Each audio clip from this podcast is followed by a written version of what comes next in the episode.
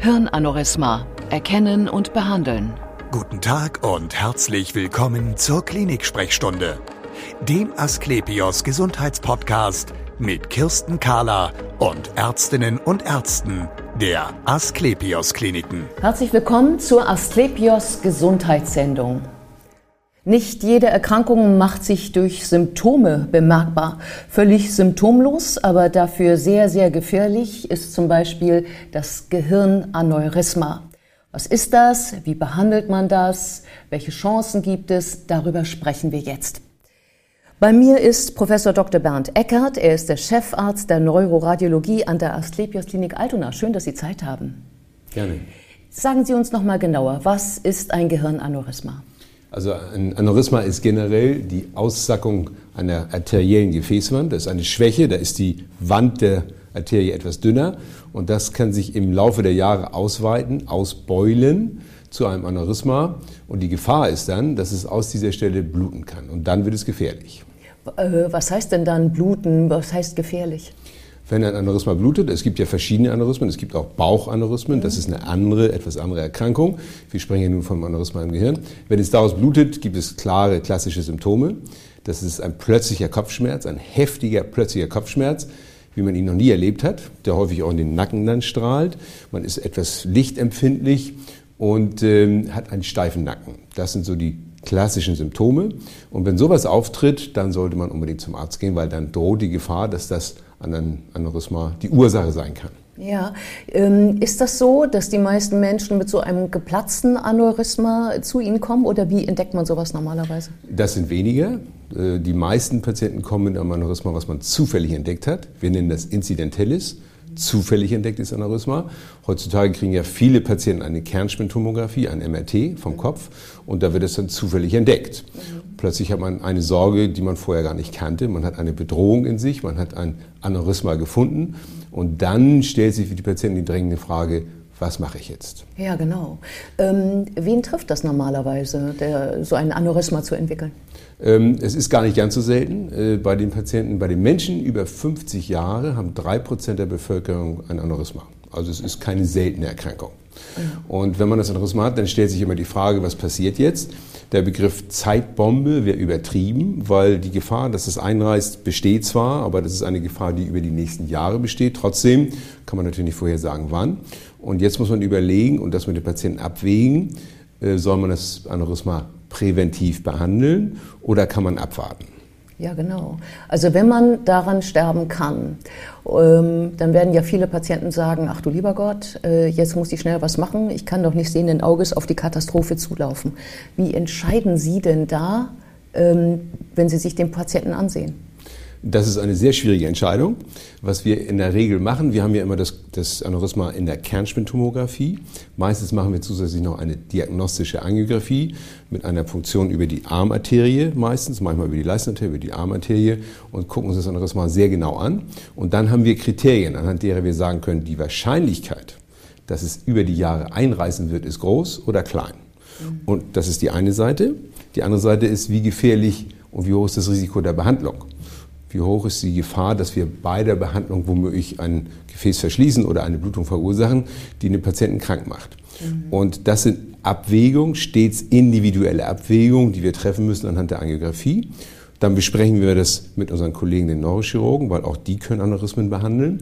Und dann besprechen wir es mit den Patienten und fällen dann eine Entscheidung bzw. geben dem Patienten eine Empfehlung. Als Beispiel, zum Beispiel eine 75-jährige Patientin mit einem gewundenen Gefäßsystem und einem kleinen Aneurysma hat wahrscheinlich das größere Risiko, wenn sie behandelt wird. Eine 33-jährige Patientin mit einem relativ großen Aneurysma hat das größere Risiko, wenn sie nicht behandelt wird. Wenn man das Aneurysma lassen würde, hätte sie eine relativ große Wahrscheinlichkeit, dass sie in den nächsten Jahren blutet und dieser Patientin würde man die Behandlung eindeutig empfehlen. Ja, am Ende liegt ja doch die Entscheidung beim Patienten. Ne? Die Entscheidung liegt immer beim Patienten. Wir versuchen auch das immer mit den Angehörigen gemeinsam zu machen und versuchen denen eine Empfehlung zu geben. Wir müssen ehrlich sein. Ja. Nicht alles gelingt, was wir wollen. Wir haben hohe Erfolgsraten, aber wir sind nicht bei 100 Prozent. Auch wenn wir bei 90, 95 Prozent sind, gibt es natürlich Komplikationen. Aber bei den meisten Patienten geht es natürlich gut. Und wenn dann so ein Aneurysma behandelt ist, dann besteht auch keine Gefahr mehr, dass es daraus blutet. Und diese Perspektive muss man den Patienten natürlich auch aufzeigen, weil viele Patienten dann, wenn sie ein Aneurysma haben, sich gar nicht mehr trauen, irgendetwas zu tun. Das ist eine Beeinträchtigung der Lebensqualität. Genau, worauf ich auch heraus wollte. Also was Sie jetzt gerade signalisieren, ist ja, wenn die Behandlung gut geht, ist es gut gelaufen und es passiert nichts mehr. Aber da sind wir noch nicht. Also es kann bis dahin auch schiefgehen. Jetzt werden viele sagen, oh, dann lebe ich jetzt einfach anders und versuche dieses Aneurysma äh, zu integrieren in meinen Lebensstil. Äh, wie sollte denn der dann aussehen? Das ist schwer zu sagen. Man muss das erstmal akzeptieren und die Gefahr hinnehmen. Man hat ja dann ein Beratungsgespräch hinter sich und hat so ungefähr eine Idee, wie hoch das Risiko ist. Das muss man dann akzeptieren. Damit muss man leben können. Ja. Gibt es aber, kann man. Ähm, äh, und dann ist es so, dass es bestimmte Faktoren gibt, die eine Blutung provozieren können. Also hoher Blutdruck, man muss den Blutdruck einstellen, das ist wichtig. Mhm. Und Rauchen ist auch nicht gut. Mhm.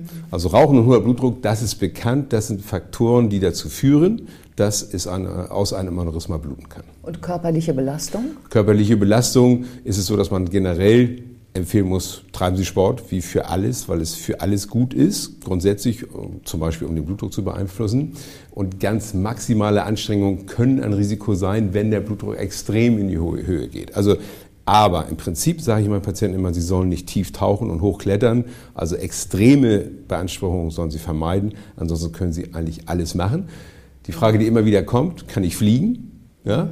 Und da ist es so, dass man sagen kann, es gibt keine Studie, die sagt, dass beim, Flieg, beim Fliegen die, die Gefahr eines, äh, einer Rhythmusblutung höher ist. Im Prinzip kann man dann auch alles machen, aber man kann es natürlich sicherer machen, wenn man weiß, das Aneurysma ist ausgeschaltet. Ja, genau, das Aneurysma ist ausgeschaltet. Also wir sind jetzt ähm, gedanklich bei dem Punkt äh, vorsorglich, also das ist gefunden worden, aber noch nicht geplatzt. Wie ja. können Sie helfen? Ja, wie gesagt, wir machen eine Angiografie und äh, besprechen das mit dem Patienten. Wenn wir zu der Entscheidung kommen, äh, dass wir es nicht behandeln, dann können wir dem auch sagen, die Gefahr ist sehr gering, dass es blutet. Aha, das machen beobachten wir, Sie nur. Machen wir äh, jährliche und dann zwei- und fünfjährliche Kontrollen. Ja. Und wenn wir dann sehen, das Aneurysma bleibt gleich, wird nicht größer, dann ist es stabil. Okay. Wenn es größer wird, dann sagen wir, okay, jetzt müssen wir behandeln. Also das haben wir immer unter Kontrolle sozusagen, mhm. relativ sicher mhm. zumindest.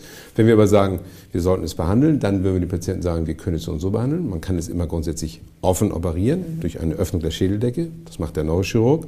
Oder aber, was viel häufiger heute ist, wir machen es endovaskulär durch eine Punktion entweder im Arm oder in der Leistenarterie und können dann mit einem ganz kleinen Katheter in das Aneurysma gehen und das mit verschiedenen Materialien verstopfen sozusagen. Der Klassischer ist, dass man kleine Platinspiralen das ist in Englisch Coils, also Schlingen, dass man da kleine Coils reintut und dann kommt da kein Blut mehr rein, dann ist das Aneurysma zu. Mhm, wodurch? Einfach, dass kein Blutfluss mehr reinkommt, thrombosiert das Gefäß zu, es es bildet sich, es gerinnt genau. sozusagen. Es wird nicht 100% ausgestopft mhm. durch das Material, sondern mhm. zu 30 Prozent, aber das reicht, dass kein Blut mehr reinfließt und dann gerinnt das Blut, Blut und dann gibt es einen Thrombus und dann ist die Gefahr beseitigt. Mhm. Äh, früher war es immer so, dass bestimmte Aneurysmen für uns schlecht erreichbar waren. Was sich jetzt wirklich, und deswegen machen wir auch das Interview heute nochmal neu, getan hat, ist, dass sich enorm viele technische Innovationen inzwischen ausgebreitet haben. Wir können sehr schwierige Aneurysmen inzwischen mit ganz feinen Materialien behandeln, sodass wir inzwischen fast alle Aneurysmen auch über diesen Weg behandeln können. Und die Neurochirurgen ähm, natürlich immer noch weiter auch Aneurysmen operieren.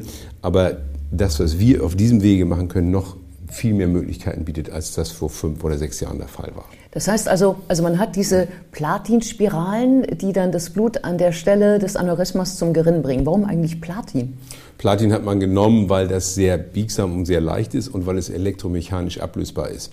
Man tut also so eine kleine Spirale in dieses Aneurysma und dann kann man überlegen, lasse ich es drin oder nicht. Wenn man es nicht will, zieht man wieder zurück und wenn man es drin lassen will, kann man es elektromechanisch durch einen ganz kleinen Stromstoß äh, den natürlich der Patient nicht merkt, ablösen und dann bleibt es da. Es ist einfach eine Materialeigenschaft, die dazu geführt hat, dass es Platin geworden ist. Und ähm, äh, diese Coils, also diese Spiralen, die sitzen dann in dieser Aussackung, ja. können die dann nicht dann auch äh, anfangen zu wandern? Nein, die sind in dem Aneurysma drin. Das ist ja sozusagen wie so ein Seitarm der Ader, wenn man sich das vorstellt, wie so eine Ausbeulung in einem Luftballon oder sowas. Das wird dann gefüllt, aber ist dann zu dem normalen Blutgefäß abgegrenzt. Und wir machen, wir sehen das ja sehr genau, wo das liegt. Und dann machen wir eine Abschlusskontrolle. Und wenn das im Aneurysma drin bleibt, äh, wenn wir sehen, dass es drin ist, dann bleibt es auch drin. Also Aha. die wandern dann nicht, zumal ja dann das Blutgerinnsel einsetzt und das Ganze verfestigt. Hm, okay, ähm, kann es dann, ähm, ist, äh, verwendet man immer diese Platinspiralen oder verwendet man auch noch andere Dinge, die man in die Adern einführt und dort lässt? Ja, das ist das, was in den letzten Jahren neu geworden ja. ist. Häufig, äh, Coiling ist der Klassiker für uns, aber es gibt mittlerweile ganz feine Stents, das sind so ganz fein gewebte Materialien, ganz dünn, die sich der Gefäßwand so an anlegen, dass das Aneurysma nicht mehr durchblutet wird. Das wäre eine neue Behandlungsmethode, ganz feine Stents. Englisch heißen die Flow Diverter, weil die den Fluss umverteilen. Ach so, ah ja, okay. Die führen dazu, dass das Blut an dem Aneurysma vorbei fließt und dann das Aneurysma langsam kein Blut mehr kriegt und zugeht. Mhm. Und ganz neu sind ganz kleine Körbchen, die man genau abmisst und in das Aneurysma reinsteckt. Das ist noch wieder ein anderes Material. Also wir haben verschiedene Möglichkeiten, inzwischen eine Vielzahl von Möglichkeiten, dass wir Aneurysmen dann verschließen können. Und wann entscheiden Sie, was Sie davon einsetzen? Das hängt ganz extrem davon ab, wie die Anatomie ist. Das sehen wir in der angiografischen Darstellung, in dieser Katheterdarstellung können wir uns das in 3D und allen Schikanen sehr genau angucken und sehr genau ausmessen, auf den Zehntel Millimeter genau. Und dann gucken wir uns das mit den Neurochirurgen an und überlegen, ist es besser, offen zu operieren oder ist es möglich, das über die über die Ader zu operieren, wie wir das machen. Und dann haben wir immer schon einen klaren Plan, bevor wir die Patienten behandeln. Manchmal, wir sehen, dass es technisch nicht gibt, haben wir in der Regel auch immer einen Plan B noch. Ja, äh, äh, kann nicht auch was schiefgehen bei dieser Operation, dass dadurch eine Blutung ausgelöst wird oder umgekehrt ein Schlaganfall? Ja, das hatte ich eben gesagt. Wir haben ja. Immer Komplikationen, das müssen wir auch fairerweise den Patienten natürlich sagen. Ja. Es kann durch unseren Eingriff genau dazu kommen, was wir eigentlich vermeiden wollen. Äh, das können technische Bedingungen sein, das können anatomische Bedingungen sein, dass es plötzlich entweder zu einer Verstopfung der Ader kommt, zu einem Schlaganfall mit Lähmung, Sprachstörung, Sehstörung oder sogar zu einer Blutung, die dann lebensgefährlich sein kann. Das kann passieren. Wir haben Anhaltspunkte über die Prozentzahlen, dass so etwas Schlimmes passiert, ist selten, so ein, zwei Prozent ungefähr. Hängt auch ganz äh, natürlich entscheidend davon ab, ob das ein risikoreiches oder risikoarmes Aneurysma ist. Und die Blutungswahrscheinlichkeit vom Aneurysma ist so auch unterschiedlich, wie die Aneurysma sind, zwischen 1 und 3 Prozent pro Jahr. In diesem Bereich bewegen wir uns sozusagen. Und das muss man den Patienten sagen. Wenn man sich entscheidet zur Behandlung, geht man für den Tag der Behandlung tatsächlich ein Risiko ein. Ja. Wenn es gut geht, ist man aber dann die Sorge los. Haben Sie denn dann den äh, Chirurgen neben sich stehen schon quasi? Neben uns stehen äh, nicht, aber das ist ein guter Punkt noch. Wir können nur an den Krankenhäusern diese Behandlung vornehmen, wo sowohl Neurologen sind als auch Neurochirurgen, damit, wenn es Komplikationen in der einen oder in der anderen Richtung kommt, dass die anderen Fachdisziplinen sofort einspringen können. Wenn wir also bei uns eine Komplikation haben, wie eine Blutung zum Beispiel, mhm. dann ist der Neurochirurg, der sofort verständigt werden kann, da und kann dann äh, versuchen, die Operation, eine Operation einzuleiten, um die Schäden zu minimieren.